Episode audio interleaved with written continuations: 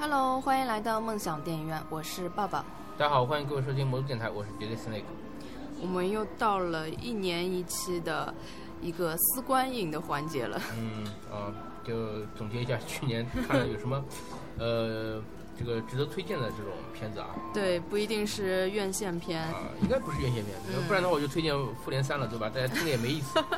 也也不一定是今年的，也有可能是很多年以前的老片子了。三十年前的老片子。对对对。那我我先开始。啊。嗯。我先推荐一一部那个比较时间比较近的吧，就是最近在日本呃比较火的一部小成本的高口碑的片子，叫《摄影机不要停》。哦，这个我知道，僵尸片吧？嗯，但其实它不是僵尸片，它它是个表面是僵尸片。这个片子真的特别有意思，就一开始呢是冲着它的高高口碑去看的嘛，然后刚开始前半小时看的时候呢，你你会以为自己被骗了，就前面是一个特别俗套的一个大烂剧，而且漏洞百出，会有很多就是你一边看一边就想骂的那种桥段，就是你会不停的指出它的 bug。不停的指出，就是这里面的演员怎么演的这么尴尬，为什么会这样？然后包括镜头的机位怎么会这样子？就是你会不停的觉得这是不现实的机位，因为它是一个就是好像是，呃，他一开始打开方式怎么样呢？是一个导演他想拍一部僵尸片，他去找几个演员去演，然后呢就发现了有真的僵尸，然后这个导演。说啊，太好了，我就是要这种感觉。然后他就就是不管这些野人的死活，就是他们僵尸在后面追，然后这个摄影机依依然在拍他们。那这个时候这机位就特别重要嘛，就只有导演这一个机位应该来说，但是他时不时呢会出现上帝机位。然后我就觉得，哎，这就不对啦！我就像我这种特别较真的人，我就就不停的在骂，你知道吗？就是觉得这是在拍什么？后来没想到拍到一半儿，发现啊，有一个更高的一个机位一拉，然后就变成了，哎，原来原来这只是一个戏中戏中戏这种感觉。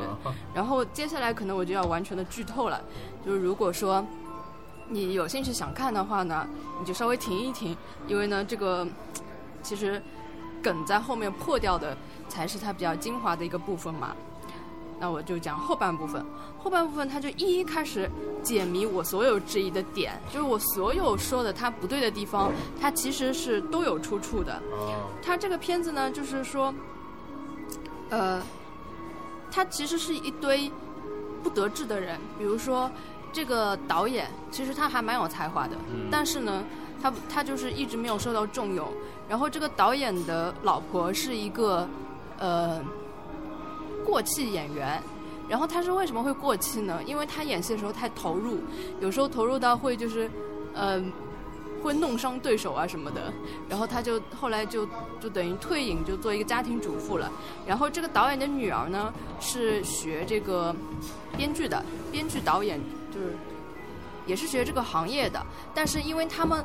呃，日本的这种不管是娱乐圈还是什么，都是论资排辈的嘛。他一个新人就永远只能做，就是打打打杂的一些小事情，就是真正的关键的事情呢，他从来做不到的。就等于这一家子呢都是不得志的一家人。然后因为一个机缘巧合，呃，正好是呃他们这个剧组的一个。一个演员临时有事没来，然后又碰到了什么事情，就正好也缺，正好也缺一个导演，又碰到什么事情，又又缺一个一个编剧，就这样，就等于他们一家三口就是全部都是临危受命，然后才真正的发挥了他们的才能。然后他们呢，这个呃导演的这一个一出戏呢是那个电视台的策划跟他们说，我们要做一档。呃，现场直播的，一镜到底，就是这个摄影机开了之后就再也不能停的一个节目。正因为有这么一个大前提，在你发生任何突发状况的情况下，我都不能说我停下来不放，或者说，比如说导演，他其实一直对某一些当红演员其实没演技，就很有抱怨嘛，然后他就可以趁机在戏中。把他的抱怨给发泄出来，就 在戏里面骂这个演员，你你到底懂不懂演戏啊什么的，其实就是他真实的想法。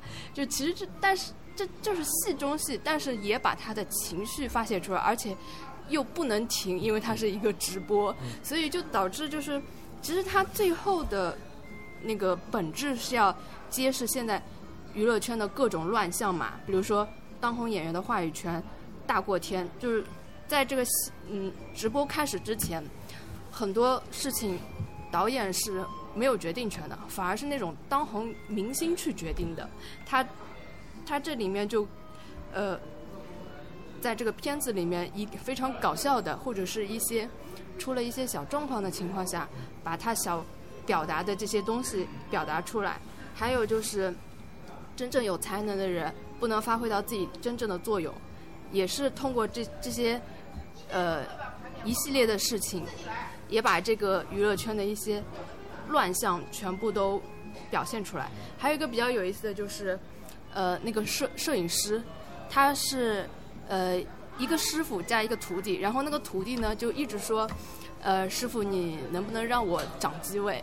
然后那个摄影师呢其实是一个就是有类似于腰椎盘，就是腰不好的，但是呢他又拍一镜到底，就是很其实是很。不适合的，但是呢，他又不愿意放下自己这个位置，不让他的年轻的徒弟去做。然后后后来，因为这这个戏就是一旦开机就不能停嘛，这个摄影师拍到一半腰就不行了，然后他就动不了，然后这个只能让徒弟来。对，然后这个机位就倒下来了。这倒下来的机位呢，就是一直是。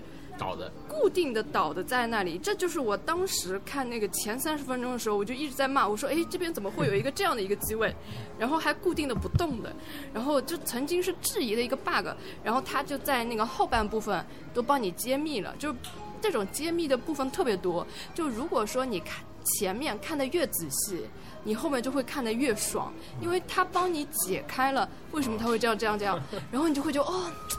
浑身的痒都被挠到的那种感觉，你知道吧？就是特别舒服。看完之后，不仅是他帮你一一挠到了痒，还还揭示了很多娱乐圈的现象，就是他批判了这些东西。所以我觉得他不管是从娱乐性啊，还有创意方面啊，还是说呃演员的表演，就包括我一开始看，为什么我觉得演员的表演会比较尴尬呢？因为他都是临时的，比如说他他老婆。本来只是去探班的，后来临时变成了演员，然后他嗯，有些台词是自己随便加出来的，加完了之后呢，对方就不知道怎么接他这个台词，所以大家就会哎就尴尬了。然后当时我就在想，哎为什么会这么尴尬？后来他也给你解谜了嘛，所以就会觉得哇，这创意真的太棒了，然后前后都严丝合缝，全部合上，就是这种呢，就是真的是影迷看的会特别特别爽。如果说你本身看片子是不求。圣洁就是你不会很在意细节的人，你可能还不会看的那么爽。就是你越是注重细节的人，你看到最后就会越爽。所以这就是，所以它是圆的很经典，对吧？对对对对对，就是特别好，而且呃又很有娱乐性。就是你前半段看完之后，后半段一直在笑，这种感觉。所以我觉得它既有现实性，又有娱乐性，然后就加上它的创意啊什么的。都非常的好，这还是非常呃推荐的一部。啊，那我推我也推荐一部这个娱乐片啊，就在之前节目里我们聊到过的《瞒天过海：美人计》。啊，这一部啊。呃，这片子呢，就是说，因为它是十一罗汉系列的嘛，嗯，算是罗汉宇宙哈。呃，就之前我们知道有乔治克鲁尼的《十一罗汉》《十二罗汉》《十三罗汉》。对吧？那么他这一版呢是，呃，那个，呃，桑德拉布洛克，她演的是乔治克鲁尼的妹妹，啊，那么这一部里面呢就没有乔治克鲁尼了，全都是女性。那么就是这个桑德拉布洛克演的主演呢，他从刚从监狱里出来，他一下子等于集结了大概七八个，都是女性的这个各种各样有特长的人，然后他们要去做一个案子，呃，就是从这个。一七年、一六年、一七年开始，女权当道这个开始啊，政治正确开始，就是说，呃，就以女性为主演的这个电影就越来越多。那么这其实是作为时代的一个代表作之一。嗯，这片子呢，你说，呃，它有多好嘛？也不至于，对对吧？它这个十一罗汉系列的一些精髓，它还是把握到的，就是说它的一些一些案件的一些呃，就是等于偷盗案嘛，偷盗案它的一些细节，它还是设计的比较巧妙的，包括它经典系列的就是案中案，就是你看上去他好像在做这个案子，其实他在做另外一个案子，这样的一种设计还是保留的，呃。个人感觉还是相当不错，因为一下子有这么多美女嘛，在电影里面也不多见。重点就是美女好吗？包括这个凯特女王对吧？安妮海瑟薇啊，这个什么蕾哈娜这种，呃，在同一部戏里面这个飙戏啊，还是不多见的。呃，我觉得还是可圈可点的。明明就是看这些女演员，但剧情其实很普通啊，有很多剧都是这种剧情啊。那么它也算是。一种尝试嘛，就是对这个罗汉宇宙的一种拓展。那本来就是说，你说这个罗汉系列怎么拍呢？这个十一罗汉、十二罗汉、三，那第二十四罗汉、十五罗汉、十六罗汉嘛，对吧？那 不可能它越来越大。那么它这种也算是一种呃重启，也算是一种致敬，对吧？这个把它以女性版的一个形式把它重新翻拍了一下。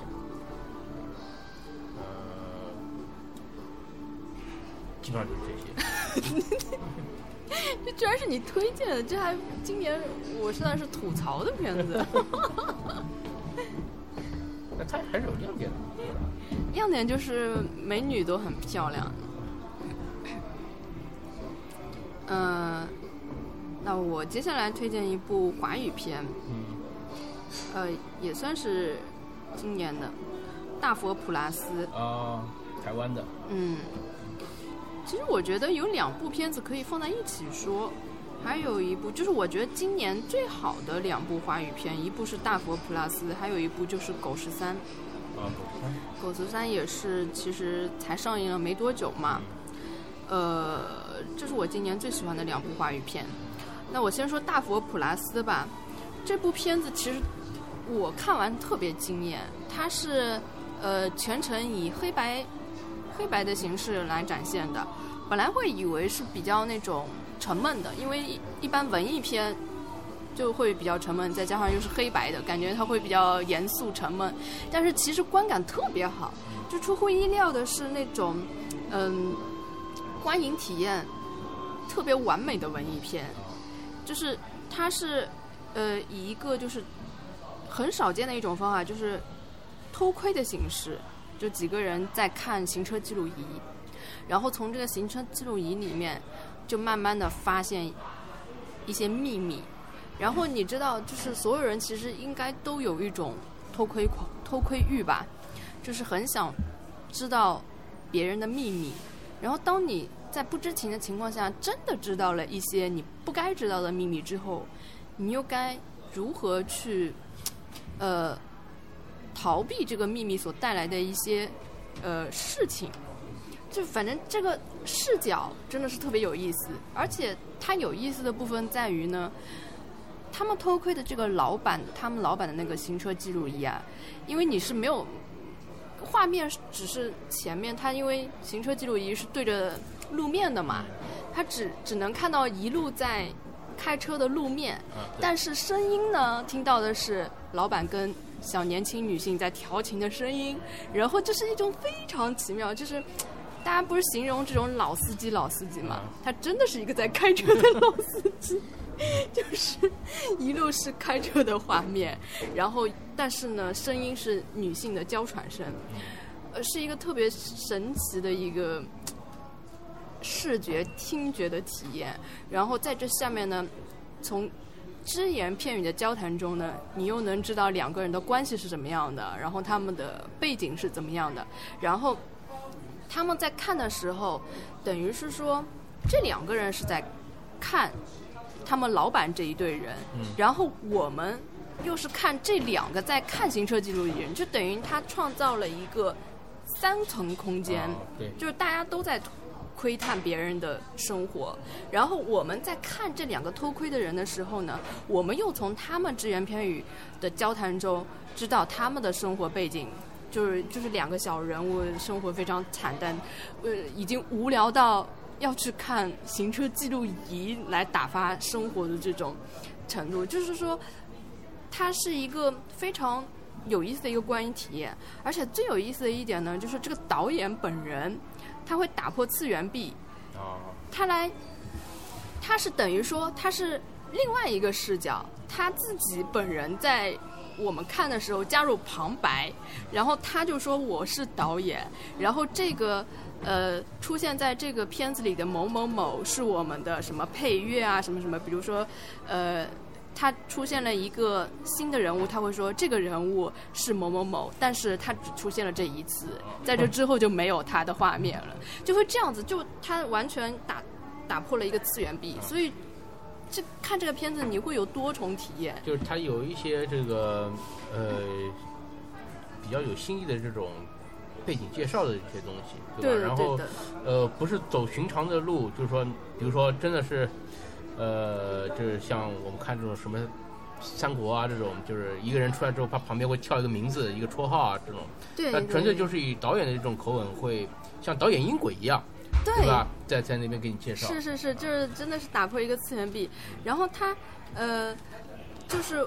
正常的视角全部都是黑白的，但是他们看的行车记录仪的画面是彩色的，然后他通过这个黑白跟彩色的对比拉开，等于是拉开了这个贫富贫富差异跟阶级之分，因为他们看到的其实是一个富人的世界，这个富人的世界是彩色的，然后他其其中还有一句台词说：“原来有钱人的生活真的是彩色的”，就特别的。有意思，他突然就来一句这种哲理的，有很有哲理的话。他整个其实他整个片子都非常的有哲理，但是他拍的不沉闷也不枯燥，它会让你觉得整个观影体验就爽到飞起那种感觉。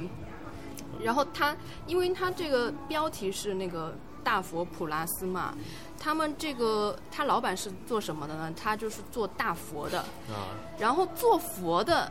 跟拜佛的都是一些什么人呢？都是一些其实是伪善的人，然后呃赚着别人的钱，又要说又要劝别人你要你要不贪，嗯，然后你要善良，就是等于是说他很讽刺，嗯，而且他其实最后有一个结尾特别特别讽刺，我就不剧透了，我只是告诉你们这个观影体验就是特别好，到最后你们看出来。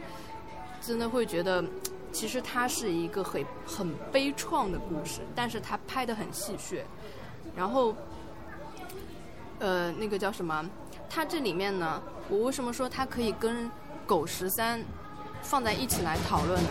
因为《大佛普罗普拉斯》它里面其实探讨的一个是，呃，虽然我们人类现在已经可以去探知未知的宇宙，但是我们现在。连人与人之间，每一个人的内心到底是什么，都完全你不知道，你根本就探索不到每个人的内心是什么。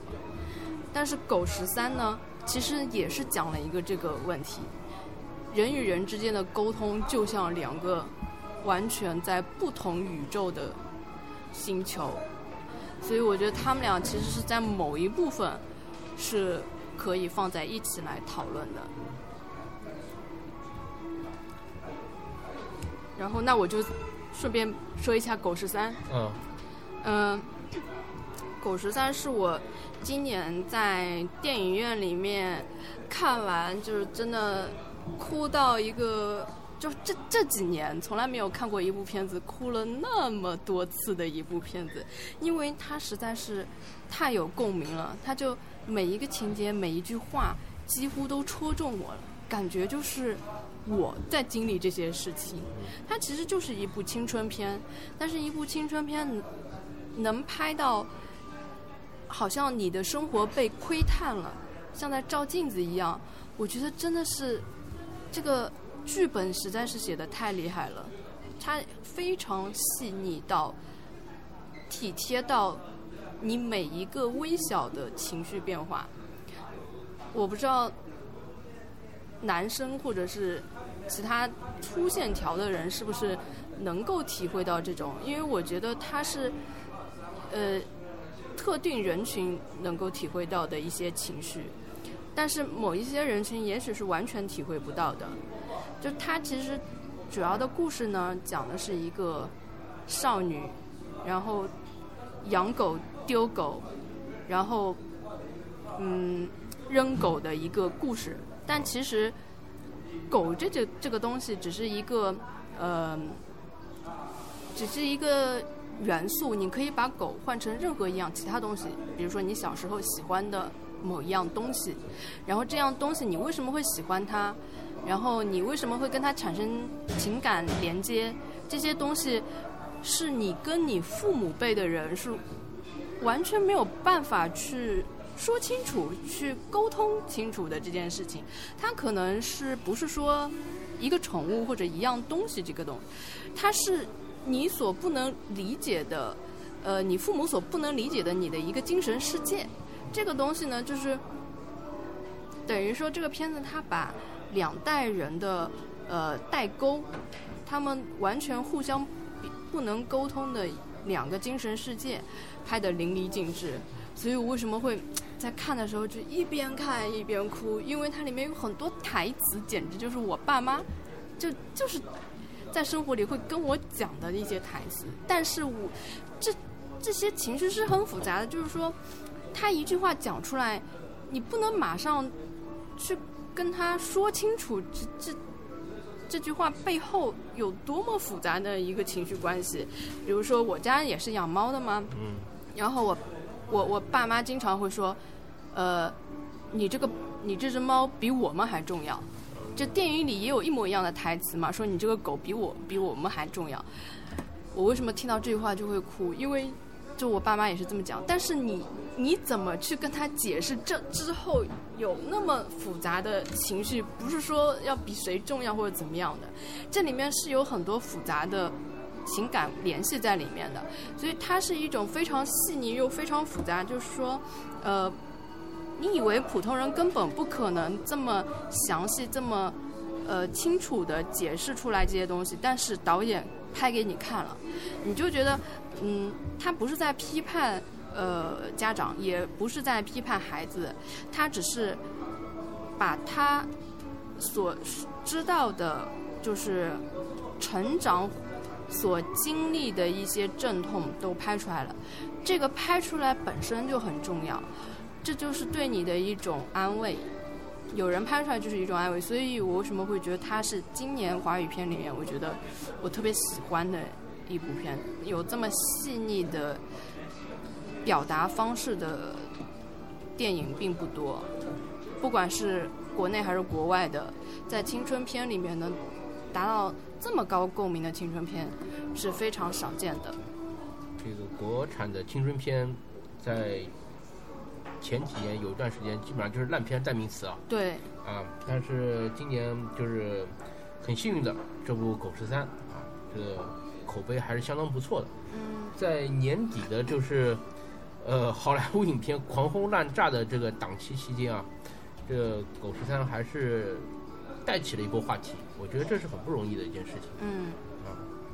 啊。所以如果没有看过的，推荐大家看一下。其实这个我写了一篇非常长的影评，贴在我我的那个微信公众号上。如果有兴趣的朋友呢，可以加我们的微信公众号去看。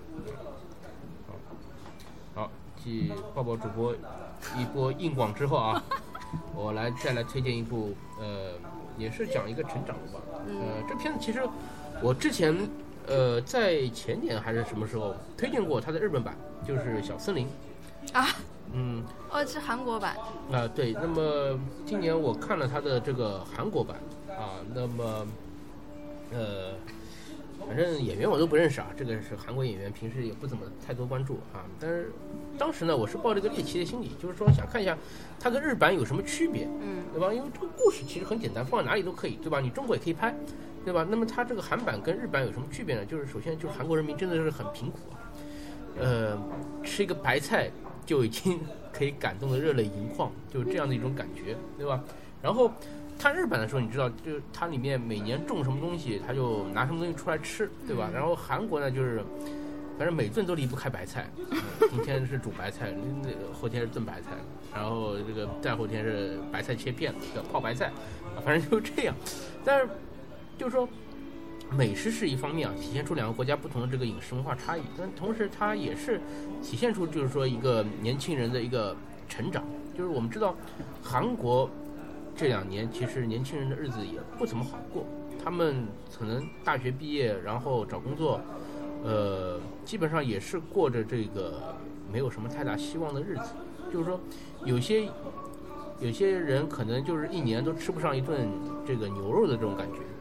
说他啊，原来牛肉是这个味道，就基本上就是这样一种感觉。然后，这个故事呢，其实跟日本版的是一样，就是说一个年轻的女的，她不堪这个大城市这种生活的负担，然后回到这个农村老家，开始了一年的这个务农的生活，然后重新感悟人生，重新这个寻找自己的这个人生目标的这样一个故事。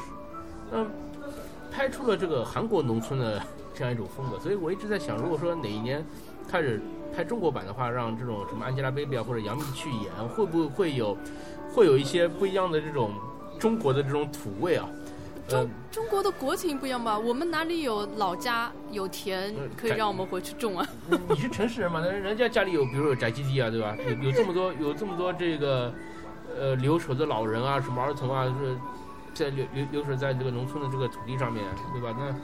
你说要套这个背景的话，我觉得也可以套下来，但是可能拍不出这种小清新的感觉啊。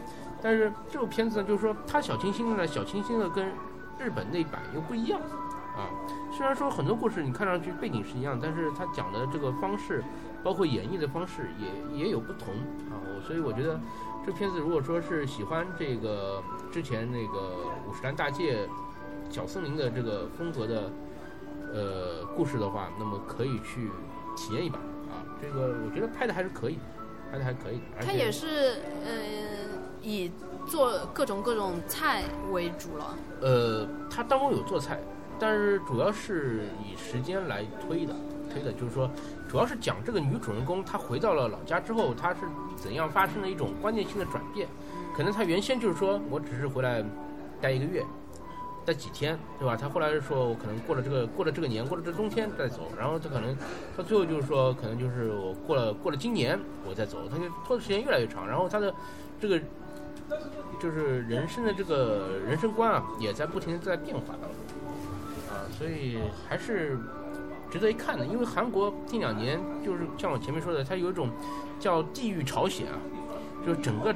整个国家的年轻人就感觉生活在像地狱当中一样，一点希望都没有，工资就拿这么一点，对吧？然后生活就是一成不变的，就想着要，哪怕就是加薪啊、升职啊，也是就是说加了也是没有什么太大的希望，就给年轻人一种没有这种希望的感觉。所以说很多很多综艺啊，包括电影啊，都是就是摆脱城市喧嚣，回到农村中过一种恬静的生活。哎，其实中国等于也有一个叫妻子染，是吧？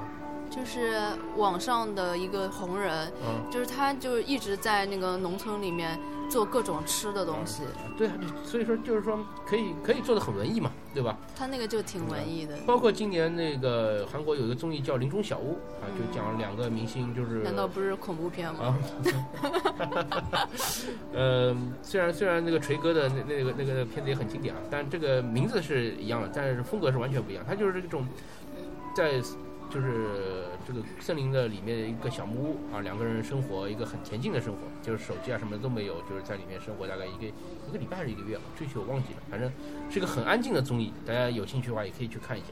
天哪，这这种片子我真的是有点难难进入，因为你上次介绍了小森林之后，我就去看了半集，然后就看不下去了。你觉得里面东西都很好吃吗？这个？这不。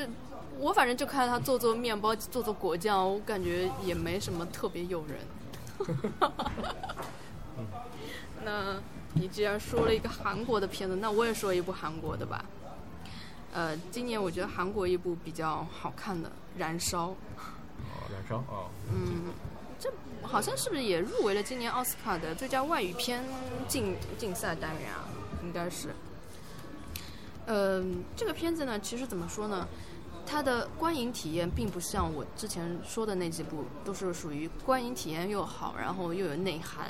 这个呢是属于观影体验不是怎么很好的，因为呢它就速度很慢，就是传统文艺片的那种套路嘛，就是看了半天你不知道他在讲什么，因为它是一个呃很悬疑的一个片子嘛，就是说你前面可能看了三分之二，你都不知道他在要表达什么。你看三分之二，你还不知道在表达？对对对，但是呢，因为怎么讲呢？我感觉我在看《穆赫兰道》。啊，它跟《穆赫兰道》又不一样，因为《穆赫兰道》是烧脑片，所有烧脑片它都是能解释出来的。但是像这种文艺片呢，是你不一定能解释得出来，每个人可能都有不同的解读嘛。而且他可能也不希望你把它解读的特别明白。他怎么讲？所以这种片子也比较难讲。就是，嗯，他的整个片子的悬疑的气氛制造了还是挺好的，就是你一直很想知道他最后。是要讲一个什么故事嘛？然后就是从怎么讲呢？就是说，呃，一个男的认识了一个女的，然后这个女的跟他嗯交谈了一阵子，感觉两个人就说这男的以为可以交往的时候呢，这个女的突然间消失了，然后呢，这个男的呢就一直在。寻找这个消失的女孩，在寻找这消失的女孩的过程中呢，因为这这个女孩，呃，她有一阵子好像去非洲旅行，然后她带回来一个另外一个男生，然后呢，这个男生就莫名其妙，他们俩就好了，就本来男主以为，哎，我有机会的，对吧？本男主以为就是去非洲之后回来，我们就可以在一起了，结果他回来带了另外一个男的，然后还跟。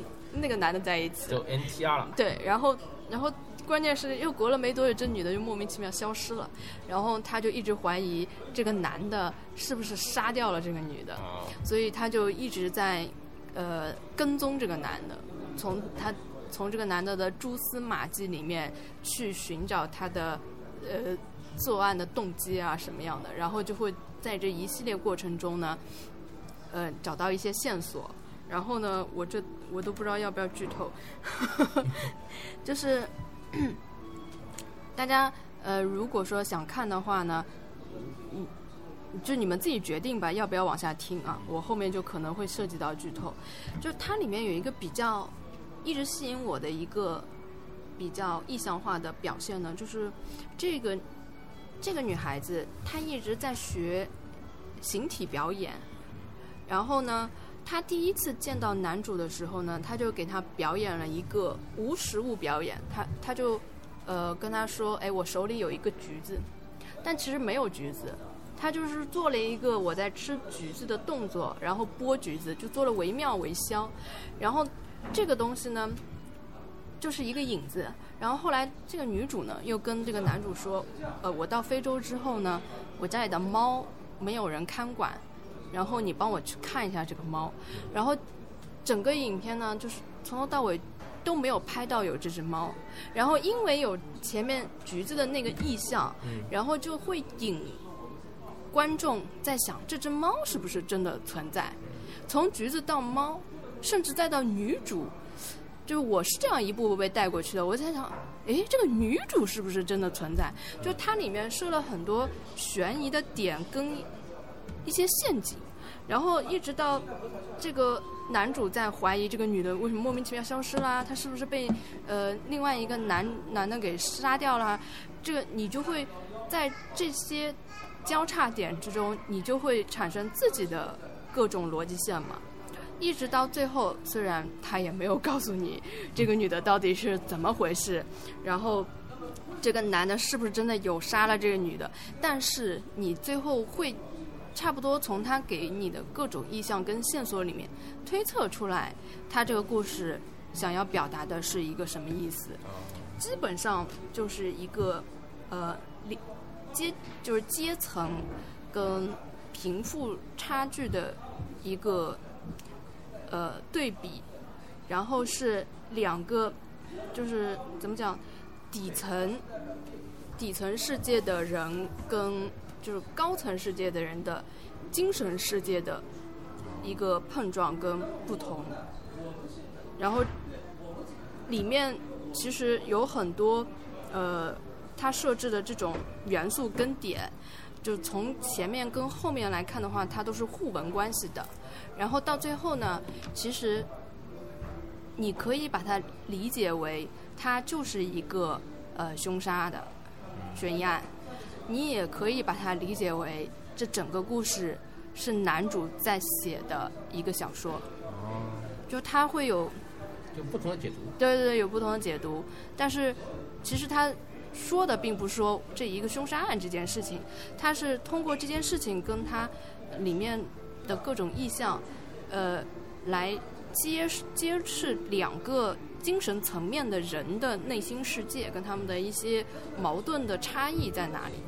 然后，呃，就看这个这种片子是为什么要推荐呢？是他在看的过程中虽然比较枯燥，但是他看完之后，就是你可以有非常丰富的猜测跟解读，就像哭声一样。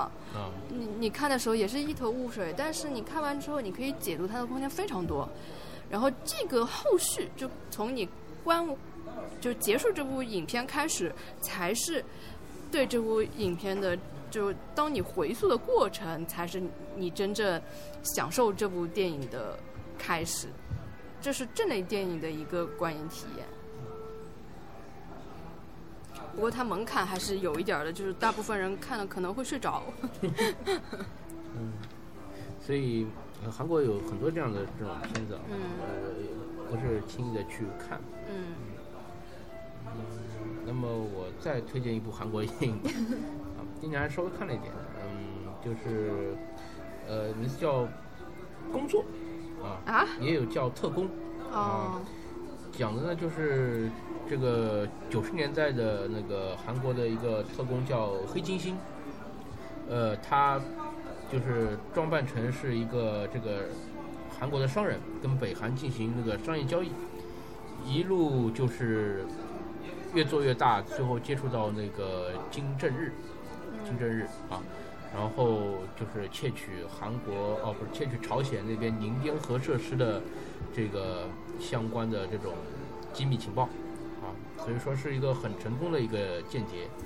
呃，就是讲他的一个故事，比如说他怎么变成间谍，然后怎么一点点接触这个朝鲜这边的高层，然后最终接触到金正日，然后怎么去想办法就是骗取这个宁边核设施这边的一些相关的一些情报，啊，包括也结合了这个韩国那几年这个政坛的一些变动，呃，什么那个是金大中啊还是谁啊？这个上台啊怎么样的？对这个韩国的这个朝呃这个就是对朝的政策啊，包括一些呃间谍方面的一些一些政策的一些变动啊，对他的这个影响，其实是通过真人真事改编的，然后有一些戏说的成分，呃，剧情呢是跌宕起伏，而且是比较戏剧化的一一个一个一个一个故事。它是一个类型片是吧？啊，对，这个片子好像资源才刚刚出来没多久哎。呃，没有什么资源吧？这个，因为它是五月十一号戛纳电影节点映的，然后八月八号在韩国才刚刚上映。因为我是前一阵子才看到它有资源。呃，因为就是说，朝鲜本来就是个很神秘的国家嘛，嗯对吧？所以说，有影视作品对它正面的这个拍摄也是不多的。嗯有刺杀金正恩，啊，这个这变成屎尿屁电影了嘛，对吧？嗯然后这一部的话，怎么说呢？就是说结合今年的这个朝韩的多次这个会谈啊，看这部片子其实很有很有历史意义。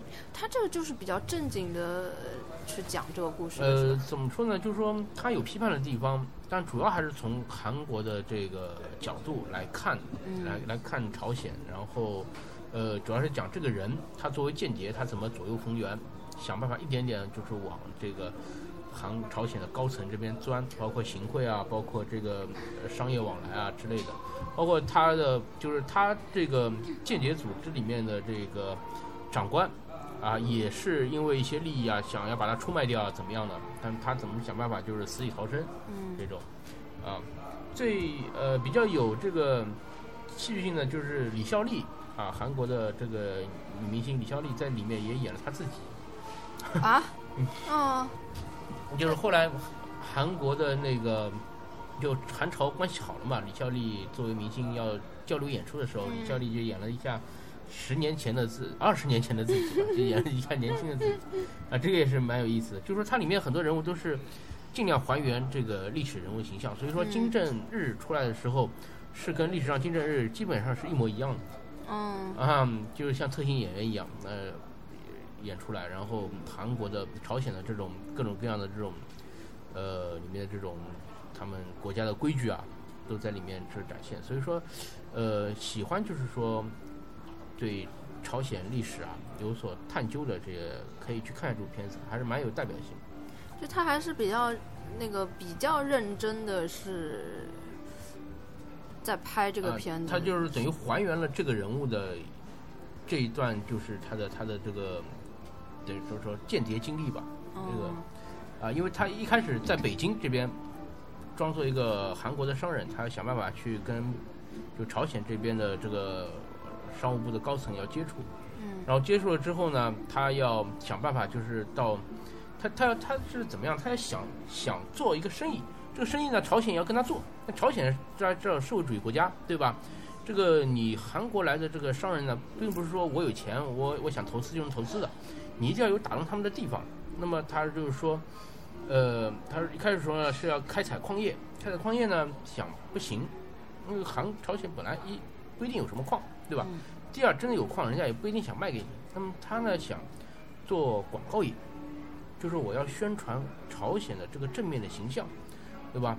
同时就是说，呃，韩国呢有很多商品呢，希望以朝鲜的一些地标性的这种，呃，场所啊，什么，呃，白头山啊这种地方作为背景来打这个广告。那么如果说这样的话呢，可以给朝鲜这边呢带来很大几千万美元的这个广告收入。那么金正日呢就觉得还是有利可图的，对吧？因为毕竟他们国家闭关锁国，也是需要外汇来周转这个经济。那么然后呢，就是说。他呢就要选一些地方呢，在宁边的附近，那么这样呢，他可以拍一些宁边核设施的这个情况。那么毕竟韩国最担心的就是朝鲜拥有核设那个核武器，对吧？那关键这是他的这个根本性目的。然后就在这个周旋当中啊，他就想了很多办法啊，包括也反映出了朝鲜当时的一些民生啊、一些政、一些政坛的一些情况啊。所以说还是抱着猎奇的心理，觉得看看还是蛮有意思的。这个片子也是。也是可以说是韩国近两年这种特工题材的影片当中比较有特色的一部。跟暗杀比起来呢，感觉不一样。嗯，有有有一些不一样的地方，因为它更偏向于这个史诗方面，就是偏向于政坛方面的一些东西。嗯，那我也我推荐一个大火的片子吧。嗯，网络迷踪。啊，网络迷踪。哎，这个好像在国内已经上映过了。呃，上映过。呃，好像是点映还是上映啊？反正应该有。应该是有上映，但是我们没有在节目里聊过这个片子。嗯。嗯，看这个之前呢，我是先看了暗网。嗯。因为暗网出在前面嘛，然后我就我就在想，因为它都是差不多的那个拍摄手法嘛，都是等于说对着电脑拍摄嘛。然后我就在想，哎。暗网已经珠玉在前了，因为那一部其实也蛮好的。暗暗网是已经出到第二部了，它，呃，它的第一部反而没有第二部好看。然后第二部我已经觉得还不错了，然后没想到《网络迷踪》看下来感觉比那个暗网二还要更好一点，因为就是它不仅仅是做了一个这种。不同的拍摄手法上的噱头，它其实这边这个片子呢，主要的内核讲的还是家庭跟亲情的关系，然后在这个关系底下，还就暴露了很多这种现在网络的现象嘛，就比如说有很多人是蹭热点啊、跟风啊，然后。假假慈善啊，然后假装跟你很好啊什么的，但是就是前后两面派非常严重的嘛。比如说，因为他这个网络迷踪讲的是，呃，一个女儿突然之间就消失了嘛，然后这个父亲就要从他上过网的种种痕迹去寻找这个女儿是因为什么事情而失踪的，所以他会先去找这些。他女儿所接触过的好友嘛，然后在他刚开始找这些好友的时候，他会发现那些所谓的好友啊或者同学啊，都跟他关系很冷淡，而且就是当他寻求他们帮助的时候，其实这些同学都是不怎么愿意帮他的。然后等他女儿这个案件就是被炒火了之后，就有新闻报道了之后，他成为了一个热点。这些曾经他求助过的那些爱答不理的同学，立马跳出来，就是在媒体面前说：“我跟他是多好多好的朋友，什么 我们现在都很关心他在哪里，你听到了吗？我们都在找你哦，什么就这种 很很伪善，对，立刻的两面派，就特别特别像我们现在网上。所遇到的很多事情嘛，包括嗯，在这件事情没有被炒炒热之前，呃，你去那个发发布一个信息，基本上没有什么人会理你，或者顶多是冷嘲热讽说：“哎，你别找了，你女儿总归是死了。”但是当这件事情被炒火了之后，后面就会留言啊，许愿什么，呃，我们都等你回来，就这种，就是你觉得它的现实意义特别好，就是。跟我们现在的所处的网络环境，就是特别特别的贴合，而且它整个故事的这个悬疑的设置跟节奏也控制特别好，就是可看可看性非常强，因为你是跟着这个老父亲一步一步的呃去揭开这个事情，先是知道哦，原来他他的女儿人缘是这么不好，就是没有朋友，也没有什么很好的同学，然后他呃。其实是一个很孤独的人，而且他就慢慢的发现，其实父女关系平时看上去还不错，但是当你真正的了解之后，原来你根本不了解自己的女儿，你根本不知道她原来几个月都没有去上那个什么上学，她去报那种私下那种呃钢琴课，因为他以为他女儿很很喜欢弹钢琴。但是他喜欢弹钢琴是在他母亲还没有去世之前，在他母亲去世之后，他其实一看到钢琴就会想到伤心的事情，所以他其实已经有一个多月没有去上这个钢琴课了。就是这些很多慢慢的发发现，原来父女俩又跟狗屎三一样，就是精神世界是完全没有沟通的，自己彼此想的事情，呃，很多话宁愿跟。直播间的一个陌生人去讲，也不会去跟自己的父母去沟通。他其实在这个故事，除了这个悬悬疑的这个故事里面，讲的依然是那个亲情的关系嘛。所以我觉得，就是他表面故事跟那个内核故事结合的非常好，而且关键是他的节奏感也控制特别好。然后很多就是，嗯。你网上去查，比如说去 Google 一些东西啊，或者是呃去那个 FaceTime 啊，不是他们那个叫什么 Facebook，然后就是 Instagram 啊这种，就是你你平时会用的一些社交软件啊，就是你是怎么去从一个社交软件的一个朋友点到另一个朋友的关系网，就感觉你好像非常的。真实，你看的时候就会有一种熟悉感嘛，然后你就觉得全程这个老父亲智商爆表，因为 因为一般性的老父亲其实并没有那么熟练的会用这些软件嘛，但是这个老父亲就是很懂，因为它里面的人设是他也是做这种相关的，呃，好像是网络科技方面的嘛，所以他人设什么的各方面都是很符合的，但是这个片子隐藏在背后最最。令人感动的还是那个父亲对女儿的那种，呃，既关心，但我又不知如何开口的一种情感。到最后，因为经历了生死离别，最后他们能修复这段关系，也是让人家觉得很欣慰的一件事情。其实，如果说，嗯，没有经历过重大事件，可能父女两个人的精神世界就真的是越走越远。就狗十三，所以我觉得，嗯，他令人感动的其实是这方面的部分，但是它的表面故事又做的非常的耐看，嗯，这就是我推荐它的原因。嗯，然后我接下来再推荐一部，现在还没火，可能接下来可能会火的一部片子，叫《登月第一人》。啊，嗯，这个片子其实我们去年在做二零一八年展望的时候是说到过的。对，所以我下了，然后下完之后呢，是一个生肉，没有字幕。导演反正是达米恩·查雷泽，嗯，查泽雷。呃，主演是高司令。嗯。啊，那么就是去年说过，他演那个阿姆斯朗，啊，第一个登上月球的人类啊。那么这个片子第一遍看的时候呢，我感觉它不是传统的这种。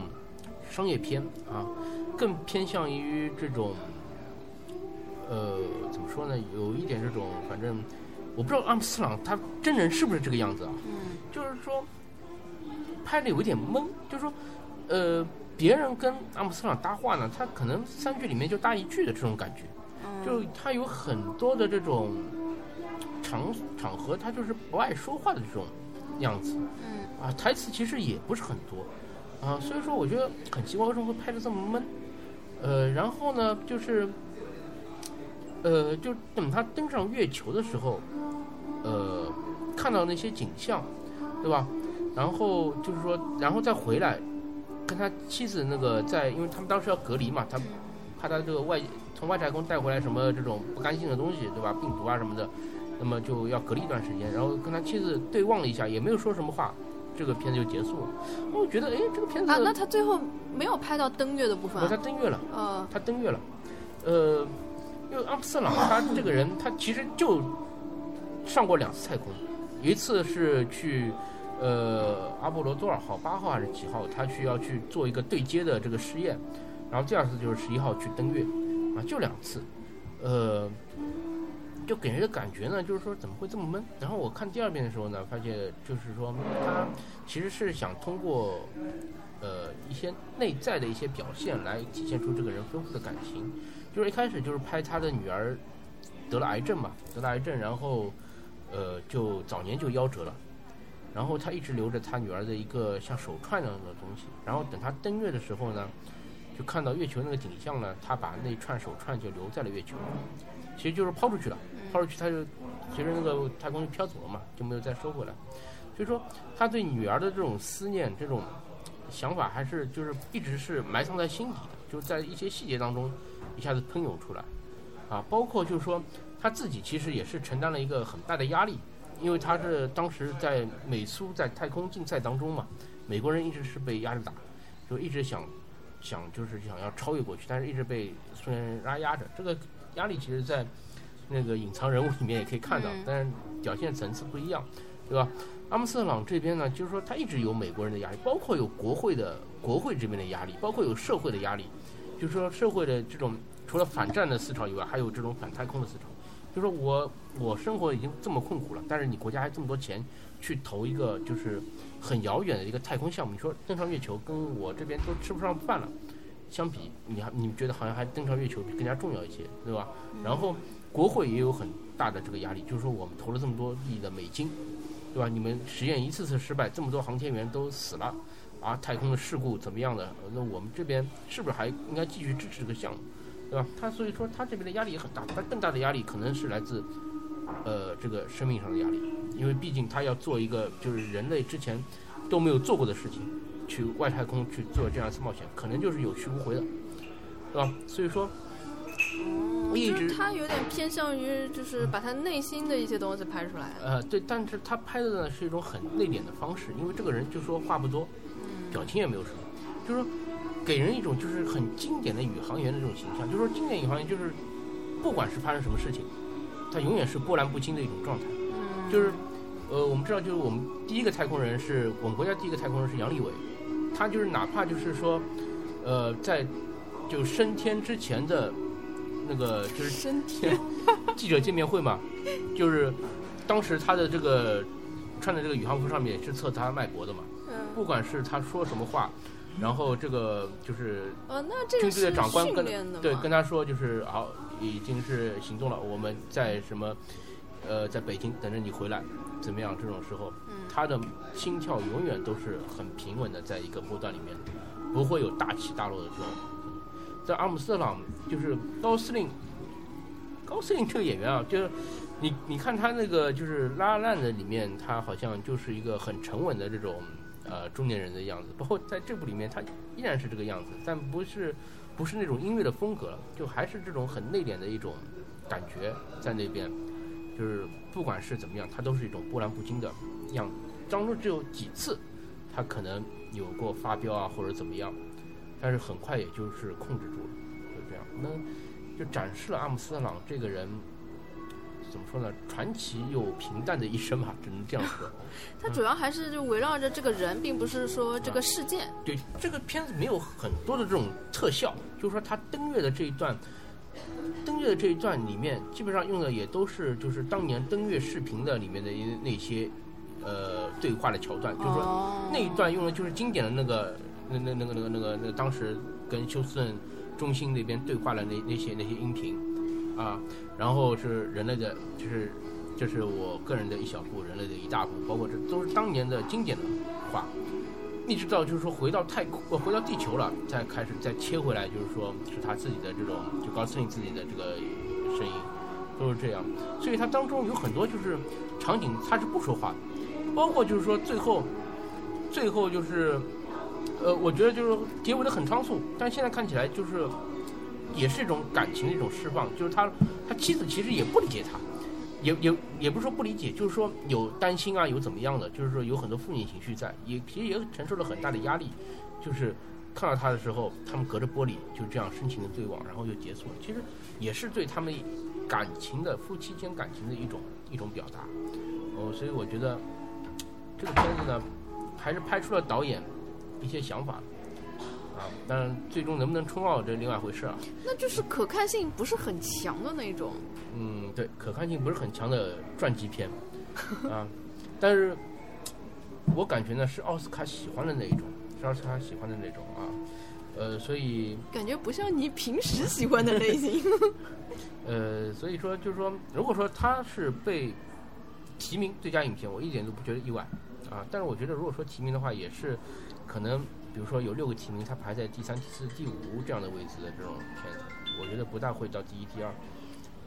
嗯，这都是，我记得我去年还还猜测，我说如果这个片子能把那个登月的阴谋论拍出来，我就服他。这倒也没有。结果真的是没有。这真的是登上月球，但这一段呢，就说。他就感觉有点省特效的钱，啊。啊对啊，拍拍的拍的还拍的还是比较简陋的，不没有没有没有那种大场面，没有那种大场面，还是就是运镜上面啊，还是还是很收敛的。嗯，那我我来推荐一部就是老片子吧，非常非常老的一部片子，因为我最近嘛在把影评。把以前的影评都搬到豆瓣儿去，我以前不用豆瓣儿嘛，然后就会发现很多很早以前看的片子，然后我就在那些片子里面挑了一部非常老的华语片，我也不知道有多少人看过，叫《花月佳期》。这个片子是徐克导的，然后主演是杨采妮跟吴奇隆。你听到过吗？没有。这个片子是一部非常神奇的片子，就是我不知道他到底是他在前呢，还是《大话西游》在前。如果说他是出现在《大话西游》之前的话，那我就太佩服他了，因为他的整个就是那个结构、叙事结构也是那种呃时光不断不断倒流的那个戏码，而且他们是。呃，不是因为去，因为《大话西游》里面孙悟空是在无意之中那个时光倒流的嘛，他并不是说为了去找爱情，他不是说为了我是去找紫霞而回去，他是无意中回去的，他其实是去找白晶晶，但无意之中在不断的呃穿越回去的这个这个过程中，然后体体会到了他要。其实他其实是要去寻找这个爱情，就是在这个过程中寻找他的爱情的真谛。然后这个《花月佳期》也是，他也是这种不断的那个时光倒流回去，也不是为了去寻找什么爱情啊什么的，但是在不断的时光倒流中，就经历了一些事情，因为这些事情而找到了真爱，就让我感觉它的叙事结构。跟这《大话西游》真的非常像，但是世人只知《大话西游》，没人知道《花月佳期》。虽然就说《大话西游》，它留下了很多经典的句子，就比如说什么，呃，什么什么，如果再给我一个期限，我希望它是一万年啊，什么就这种，因为这种京剧是很容易流传下来的，很容易成为那个大家记住这部片子的一个切呃切入点嘛。像《花月佳期》呢，就少了这种比较经典的京剧，但是我觉得它某一些部分其实是超过了《大话西游》的，呃，就是在那种嗯叙事的表现形式上面，比如说，呃，有一段是那个就杨采妮跟吴奇隆。在那个穿来穿去的过程中，两个人就合体了。然后他合体的那个表现方法是一个人是在正面，一个人是在反面。就他其实是同一个人，但是是一男一女正反两面，说的是说的话是不一样的，表就是声音也是不一样的，然后行为也是不一样的。这个其实你可以类比《大话西游》里面，就是也有一个移移魂换影的一个桥段嘛。但是这个桥段就比移魂换影更高明，它就实实体化了。移形换影其实是你整个就整个都变掉了嘛，不像它其实还是在一体的，但是它是一体的两面，这个我觉得特别高明，而且它还有一个特别高明的地方就是，呃，它里面有有一个桥段是两个星期前的自己和两个星期之之后的自己见面，然后就两个人就变成了四个人，自己就等于自己看自己，就这种。它里面有很多这种比较有意思的部分，个人感觉从表现力来说，有些部分是超过《大话西游》的。徐老怪是敢拍。对的，而且我觉得我为什么要推荐这个片子呢？就是因为知道它的人非常少。它其实如果说出，如果说是出现在《大话西游》之前的话，他那个时候有这样的创意跟这样的想法，那真的是非常佩服他的。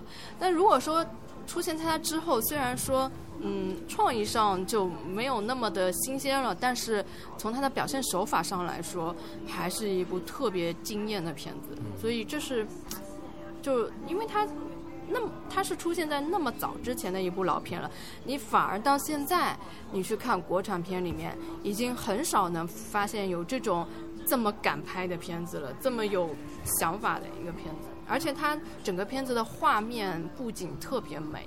嗯，它，呃，它的那个海报，就乍一看有点像《霸王别姬》，因为它里面有很多桥段是以戏剧的方式，因为它里面是有一个戏戏剧班的，所以它整个的那个呃服化道跟那个场景都是非常漂亮的。那个包主播刚才说，我看对敌人不像是我的风格。我下下面介绍一部我我我我比较像我风格的电影啊，嗯，呃，是由那个锤哥主演的这个《十二勇士》。这难道你去年没讲过吗？这个是一八年的电影啊。我怎么觉得你去年也讲了一个《十二勇士》？那那个《终极勇士》那个是九九年的片子，这个是这个是一八年的，一八年的电影啊。呃，这个你九九年的时候哪里来锤锤哥啊？这个果然你的口味真的是。很一致啊。呃，这个片子呢，讲的是二零零一年九幺幺之后，那么美国人不是打阿富汗了嘛？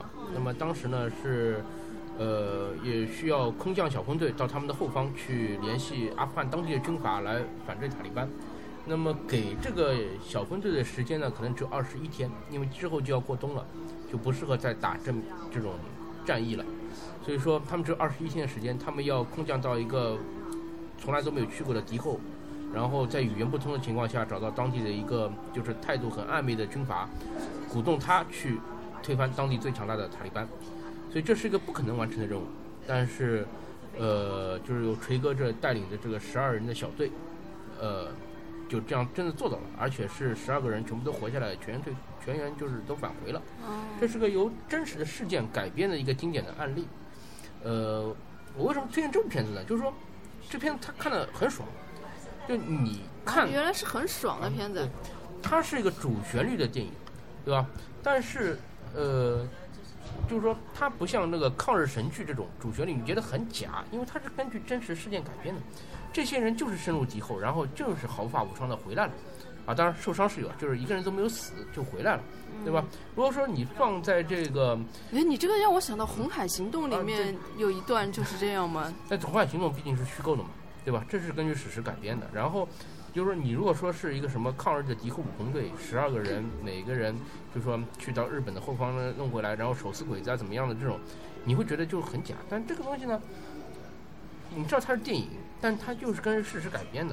然后呢，你看着是不会有什么心理负担，因为。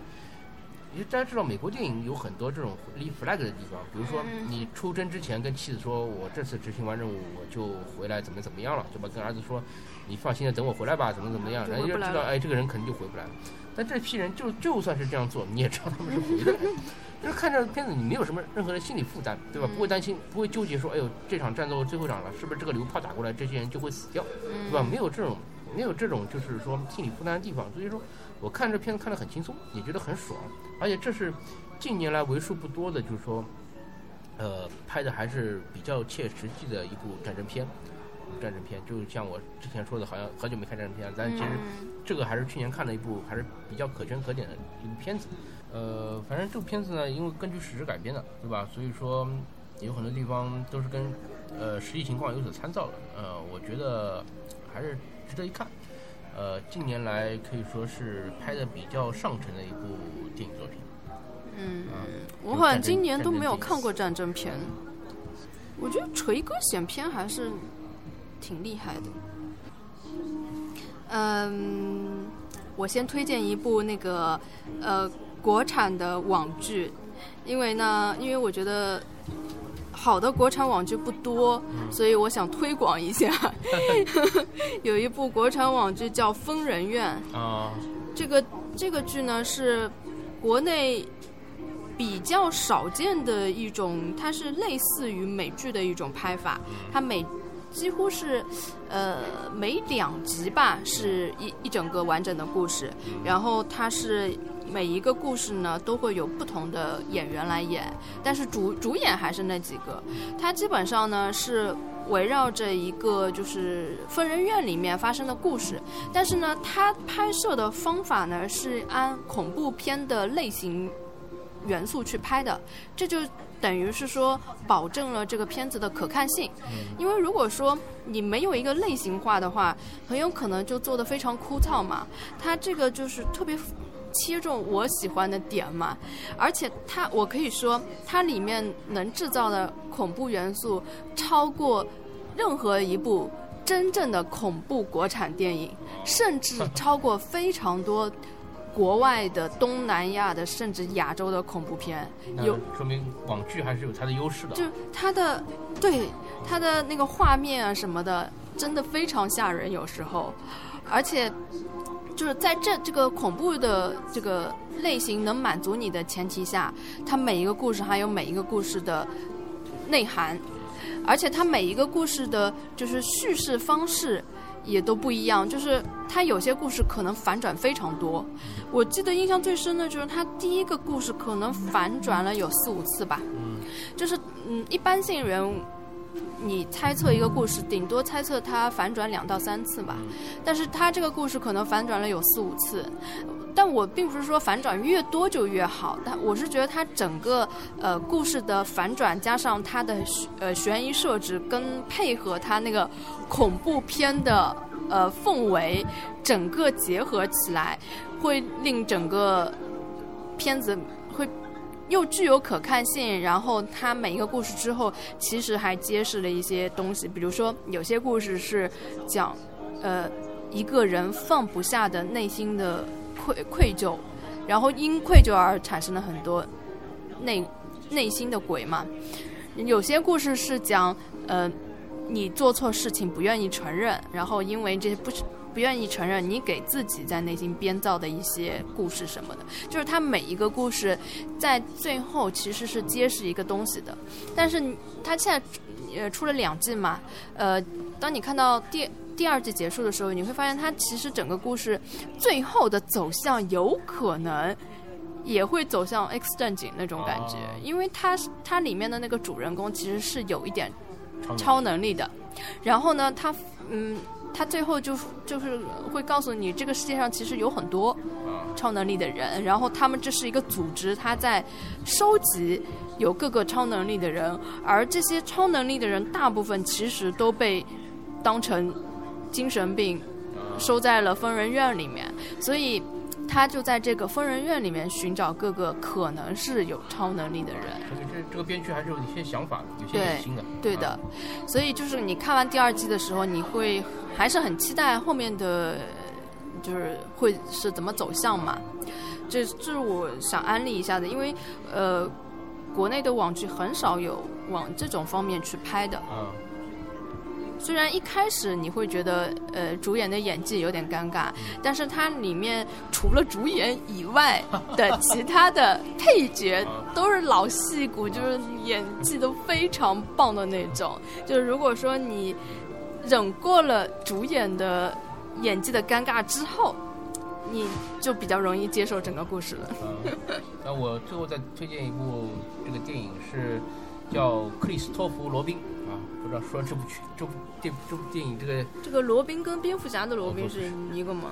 啊，说明你对这个 IP 并不是很熟悉啊。对啊。啊这个说了之后，不知道我们这个两档节目会不会被封掉啊？这个嗯，啥意思啊？嗯，这个片子还有一个名字叫《小熊维尼》的真人版啊，这个。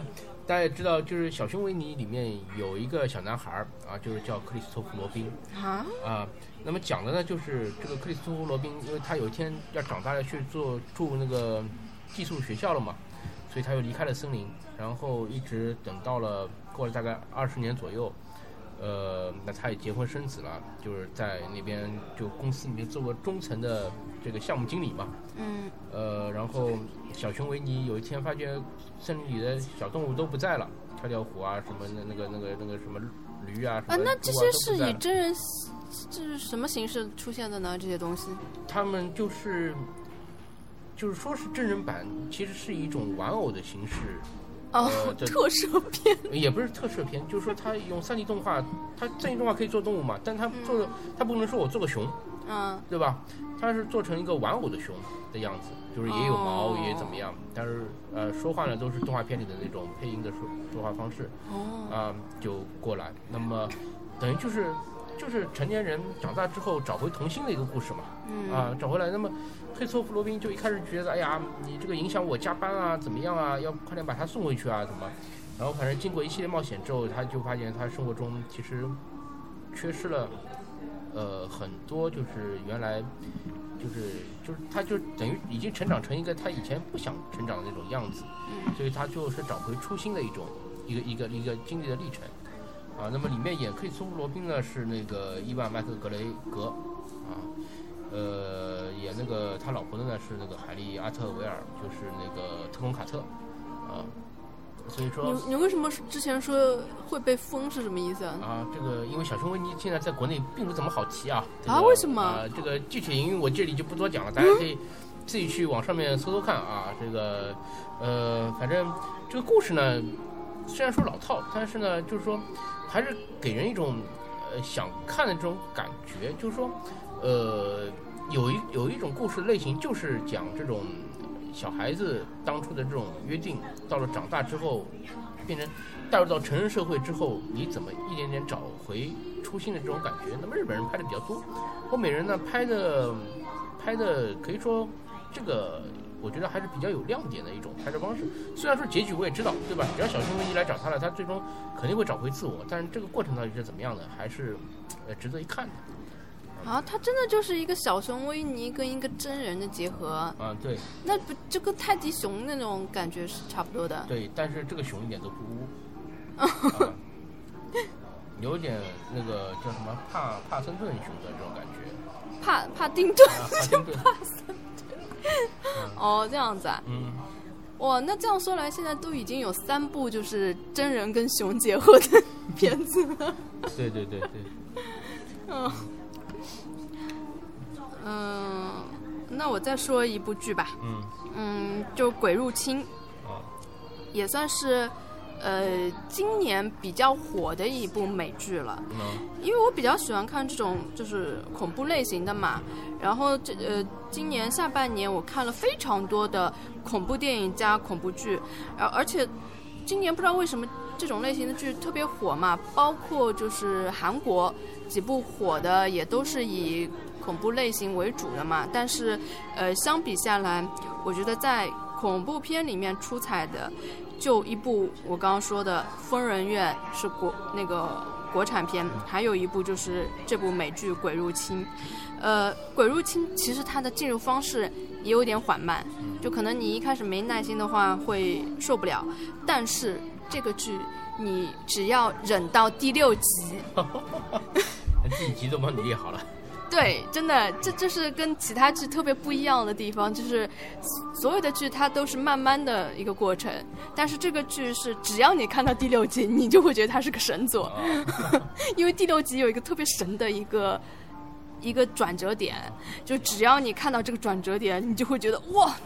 我 get 到他点了，但是也不是说他前面前六集都一一直是那么无聊，就是他可能是呃，你你可能前六集只是把它当成一个比较传统的恐怖片，它会有一些恐怖元素，然后这些恐怖元素呢，嗯，你你不知道它最后会形成一个什么反转嘛？但是到了第六集，你会发现哇，原来这么牛，那我要不要剧透呢？没事，你在剧里面说嘛，就反正到时候到时候不想听的可以可以跳过嘛。嗯，也不用跳过了，就差不多已经最后最后一个了。对对对，就是呃，我先说这个片子吧，它比较好的一点就是这个剧它的剪辑和每个人物它都有一个专属的拍摄视角。就比比如说这个剧里面，它主要是讲了一家人，然后这一家人呢，他们小时候住的这个。这个宅就我们称它为鬼宅吧，就出现了很多事情。然后呢，呃，等这些小孩就长大了，纷纷搬出这个鬼宅之后，这个鬼宅里就是他们小时候留给他们的一些阴影，是一直伴随到他们成长之后的每一个细节的。然后它是以一个就是说，第一集你看到的是这些人已经在就是搬出鬼宅之后的。成年之后的事情了，然后他以每一个人的视角，比如说先以哥哥的，再以姐姐的，再以弟弟妹妹这样的每一个人一条专属的视角去拍。就比如说，呃，哥哥看到的这一条线，呃，经历的这些事情，可能你到最后你会发现，跟弟弟呀、姐姐呀看到的是，可能是有有时候是一样，有时候是不一样的。他们每个人有自己专属的，就是你每个人的视角看出去的东西，经历的事情，你到最后发现是不一样的。这个就是你越看到后面才会越觉得好看。我为什么说从第第六集才会好看？因为它前面一共几个兄弟姐妹，就几乎等于呃每一个人物是。经历的事情是一条线嘛，就是一集，他一集讲一一个一个兄弟姐妹的故事。那讲到第六集，就是讲到最小的那个妹妹的事情了，就开始要收尾了，把所有之前所有的线都收起来。对，最小的她其实一开始故事的一开始是因为最小的这个妹妹在。那个他们以前那个鬼宅里自杀了，然后导致他们一家人聚在一起。然后，但是呢，他说的时候呢，是先从姐姐这样一一集一集说下来，说到第六集才说到这个小妹妹，然后你才知道这个小妹妹为什么会自杀，前因后果对对对对，对串起来了。然后你会发现，因为这个小妹妹她从小呢一直看到一个歪脖子女士，就是她从小就是一直被这个。一直在被受到这个人的惊吓，然后只有他能看得到，其他人都看不到这个歪脖子女士。就是呃，有有一些人相信他，有一些不信。嗯，比如说像他什么哥哥啊什么的，就根本不信他说的话，就以为是他自己小小时候那个幻想出来的。然后呃，等他已经搬出这个宅子，已经遇到了他的。老公的时候，就是她，因为小时候这个阴影，经经常有，经常会就是睡到一半会惊醒，做做噩梦惊醒。然后她的老公呢，就是一个心理医师，就是在他们两个相遇之后，她这个病已经好转了。然后但但是他们结婚了差不多一年以后，有一天他就又突然又看到这歪歪歪脖的女士就出现在他们家。不是心理疾病，对吧？哎，反正就是是灵异事件。对，然后后来就出现之后，她老公就有一天就突然间猝死了，然后她就觉得又她又回来了，只要她一出现，她身边就会发生倒霉的事情。然后她为了解开这个谜，她就那天晚上就是回到了他们的那个老宅里面，然后就在老宅里面自杀了，是为什么呢？是因为她回到那个老宅，发现原先是那个已经是荒掉了，完全就是废墟一样的老宅。当他一踏入这个房子之后呢，就回到了他们以前小时候的模样。他们家里的人还生活在里面，然后他就跟着他妈妈什么的，就一路就是跟着他走。然后他妈妈呢，最后跟他说：“呃，你你。”你你站你我会让你清醒的，然后就给他套了一根那个绳子，就等于他妈妈把他吊死在他的幻想里把他吊死了，然后在现实生活中他就是在自己的这个旧宅里死了，然后他不是吊死的吗？嗯。然后他就一就是一路就是从他们家有一个很高很高的阁楼，他是从那个阁楼上一根绳子掉下来的，然后他一掉下来。就画面就是到他小时候第一次看到歪脖子女士的时候，他看到的是他自己，就这样一个一个脖子这样吊在这里，然后后来他就一路下，就等于是说，他从掉掉下来这根，就是上吊的这一个镜头开始，他没往下。掉一点点，他就看到他人生中每一次看到歪脖子女士的情景，就是他每一个人生全部都串起来。对，每一个人生中遇到歪脖子女士，都是遇到他最后死的这个景情景。他其实他看到是他自己。然后你当当你看到第六集的时候，你就觉得哦，太牛了，这神剧啊！对，就是神作啊！就然后后来就是你会发现，呃。每一个就是这个家庭的成员，其实他们看到的其实都不一样。比如说，弟弟他以为他看到的这这几个人，但如果说他哥哥重新来说这个故事的话，其实他们家根本没那么多人。嗯所以他一直看到这些人，实实际上是他们家里的鬼魂。他这个他这个宅子里面，就是死死掉的人都会一直在这里的，对的。然后呢，有些人呢你是能看到的，有些有些人你又是看不到的，所以他们每一个孩子经历的事情都是不一样的。然后他母亲经历的是一件什么事情呢？就是他在这个宅子里待久了之后，嗯，就有其中在它里面有好几代死去的鬼嘛，一代一代的嘛。其中有一代鬼鬼魂就跟他说：“嗯，你的孩子出去了，反而是。”要面临危险的世界，你要保存他们，你就要把他们留在这里，就是等于是说他把生死搞混了。他就是他的意思是说，你你把他们，你现在是在做个做一个非常可怕的噩梦，你你要唤醒他们的方式就是把他们现在杀掉。然后你就可以把他们从梦境中唤醒，所以等于有很多事情其实是他母亲在做的，他母亲害死了好多，比如说他妹妹就是被他母亲亲手弄死的，然后他他一路做的事情就是想要把他们吸引到再再回到这个鬼宅，然后再把他们的孩子弄死，然后他觉得弄死就是唤醒他们，就是整个故事你一路看下来，就是一个有各种反转，然后。逻辑也非常严丝合缝，而且有很多就是细思极恐的地方。它里面其实，当你再回去看从第一集开始看的时候，你会，因为你一开始看的时候感觉这个故事里面没有多少鬼，但你重新去看的话，到处都是，每一个角落看得你头皮发麻这种的。这这这个是我觉得。也是近年来比较少见的一部剧啊！没想到已经临近过年啊，这我们的节目最后居然越变越诡异啊！这个，哎，你我刚刚讲第六集的时候，你有没有背后毛骨悚然一下？还好还好。反正我当时，我觉得大家应该不要先听剧透版。如果说你之前什么都不知道，你突然看到第六集展现的那个，绝对是会被吓得一激灵。还有什么？没有了。嗯，呃，也临近大过年的了啊，这个呃，不应该这么诡异的啊。但是我们推荐的片子已经结束了啊。嗯。好吧，那我现在反正呃呃，反正一九年推荐的片子啊，就是一九年片单，大家也应该应该也已经听过了。那个一九年片子还是蛮多的，到时候呢，我们反正会。看一些，争取多看一些啊。等到 二零二零年，如果说这两档节目还在的话，再再给大家再继续推荐一些四观影好的片子。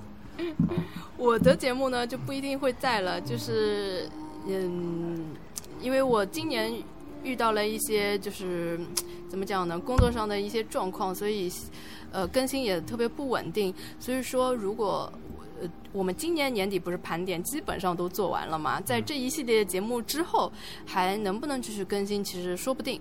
所以说，如果说以后不更新的话，那也。也就等于现在跟大家先打一个预防针，嗯，你们可以继续关注我的微博“疯子抱抱”的微博，我会经常会写一些短影评在上面，或者是说我们的梦想摄摄影工作室的微信公众号也会经常发一些影评。呃，如果在不更新节目的情况下，好，然后反正我的节目可能也会从呃隔周更新变成月更啊。更新频率可能会拉大一些啊，呃，那啊，这个快过年了，也不要这么丧了，好吧？啊，也祝大家这个新年快乐啊！嗯，呃，那今天的节目就先到这儿。嗯，好的，大家拜拜。拜拜。